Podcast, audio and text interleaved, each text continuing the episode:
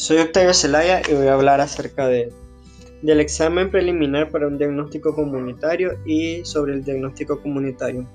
Como introducción, hablaré de los puntos que se estará desarrollando en este podcast sobre las etapas del desarrollo de programas de salud mental comunitaria, en qué consiste el examen preliminar de la comunidad y mencionando las características de este, en qué consiste el diagnóstico comunitario, cuál es la diferencia entre el diagnóstico comunitario y el diagnóstico de la comunidad, y por último los componentes operativos del diagnóstico comunitario. Para un programa de la salud mental comunitaria hay que seguir siete pasos, los cuales son paso 1 que es el examen preliminar de la comunidad. El paso 2 habla del diagnóstico comunitario. Paso 3 habla sobre la formulación del programa de salud mental comunitaria. El paso 4 es sobre la, implementación de dicho programa en la comunidad. El paso 5 es sobre la vigilancia de la salud mental. El paso 6 es sobre la evaluación del cuidado de la salud mental. Y por último, el paso 7, hacerse un reexamen de la situación actual. El examen preliminar de la comunidad consiste primeramente en la denominación de preliminar, que caracteriza esta etapa como fase inicial en el conocimiento de la comunidad, que será luego seguido por el diagnóstico comunitario. En esta etapa, los trabajadores de la salud mental pueden organizar a su equipo de trabajo identificando las necesidades de capacitación para sus miembros y relacionarse con la comunidad y con otros servicios o agentes comunitarios relevantes.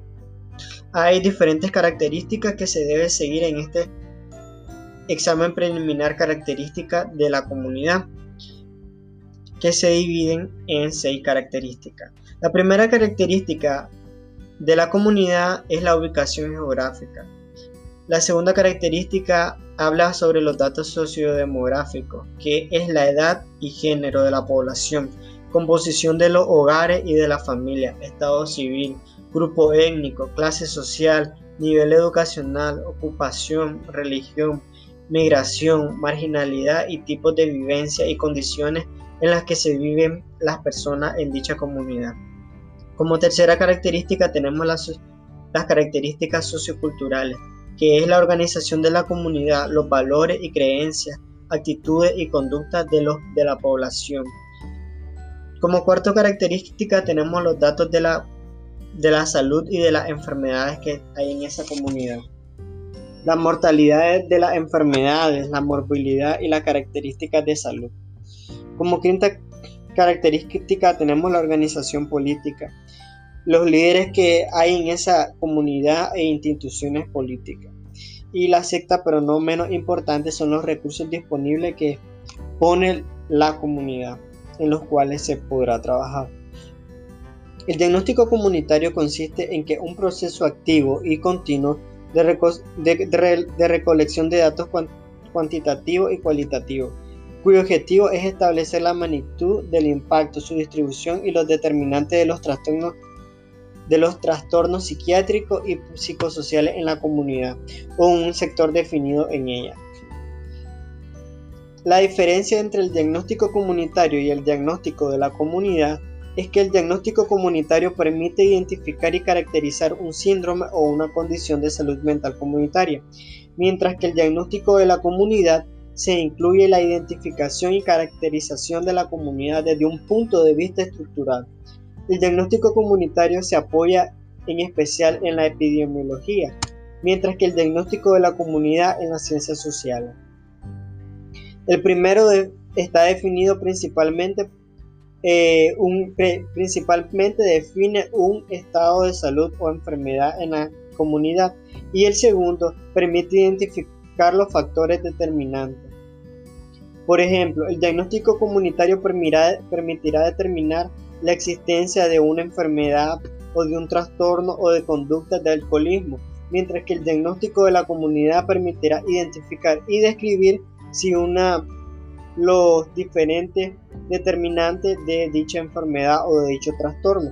Por ejemplo, si una comunidad está desorganizada o una comunidad está en transición, eso llevará a que se cumpla o no dicho problema. Los componentes operativos para el diagnóstico comunitario son siete, de los cuales estaré hablando yo sobre cada uno de ellos. El primer componente, el primer componente para realizar un diagnóstico comunitario es la definición de la población donde se hará el diagnóstico. Esta definición es de carácter operativo y deberá incluir con las precauciones obvias de confiabilidad, los nombres, las direcciones de cada miembro de la comunidad, etc. El segundo componente está en la formulación de los objetivos del diagnóstico. Esto permitirá darle un rumbo y una meta a dicha intervención o lo que se va a realizar o el trabajo que se realizará en la comunidad. El tercer componente se trata de la definición de los métodos que se emplearán en el proceso de diagnóstico.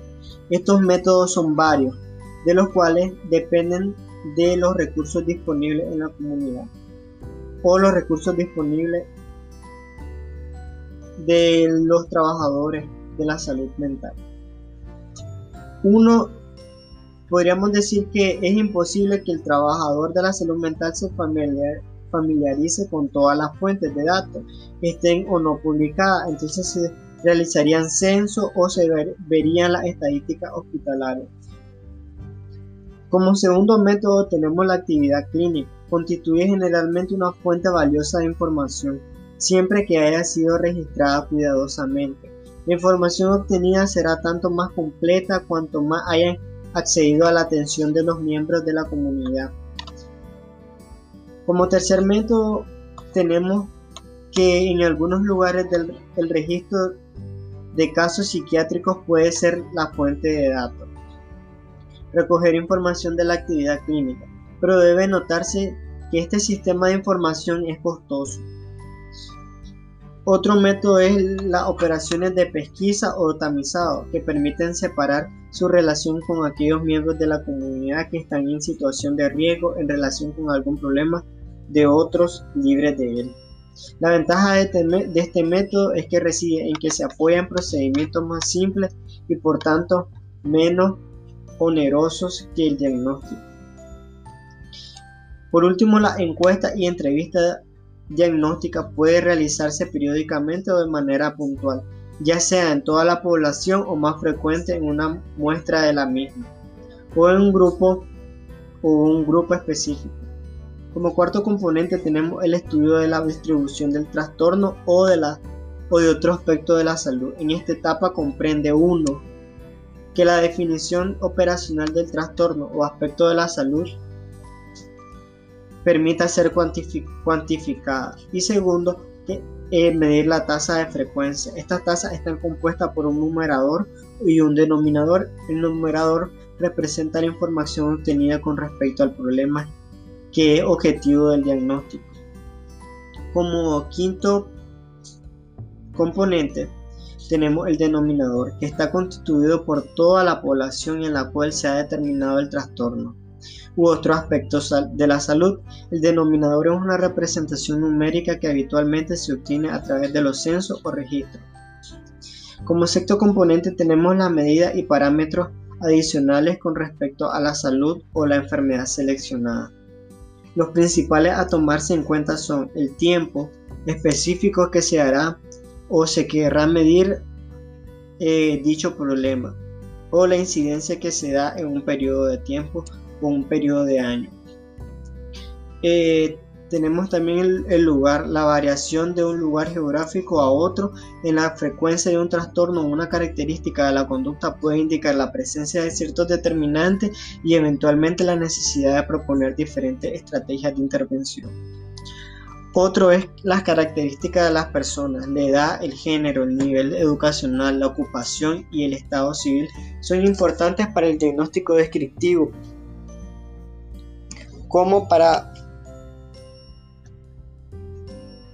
como para el diagnóstico analítico.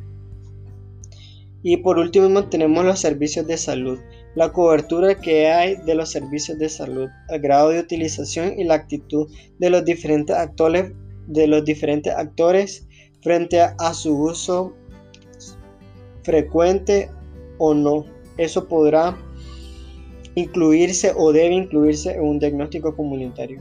Y por último tenemos como componente operacional el estudio de los determinantes. En esta etapa se analizan las asociaciones existentes entre las variables en estudio, identificando aquellas que pueden considerarse responsables de la distribución del trastorno. Las asociaciones entre, entre variables se relacionan con el concepto de síndrome comunitario. CAR denomina así a un grupo de trastornos o características de salud relacionadas entre sí. Por último, podemos decir que podemos concluir también que una vez realizados los pasos anteriores, comienza el proceso de planificación de la intervención más apropiada para modificar, suprimir o aliviar el impacto del trastorno sobre la población. Conviene recordar una vez más que el diagnóstico comunitario es un proceso iniciado con la información recogida en el examen preliminar de la, comunidad, información que, que pudo haber alertado a los trabajadores de la salud mental sobre los problemas que afectan a la comunidad. La decisión con respecto a cuál es el problema objetivo del diagnóstico estará por lo tanto no solo basada en las aproximaciones logradas a través de esa información, sino también en un juicio de valor de la comunidad, sus líderes, los profesionales de la salud y los recursos que se disponen para, para darle solución a dicho problema en la comunidad. Muchas gracias.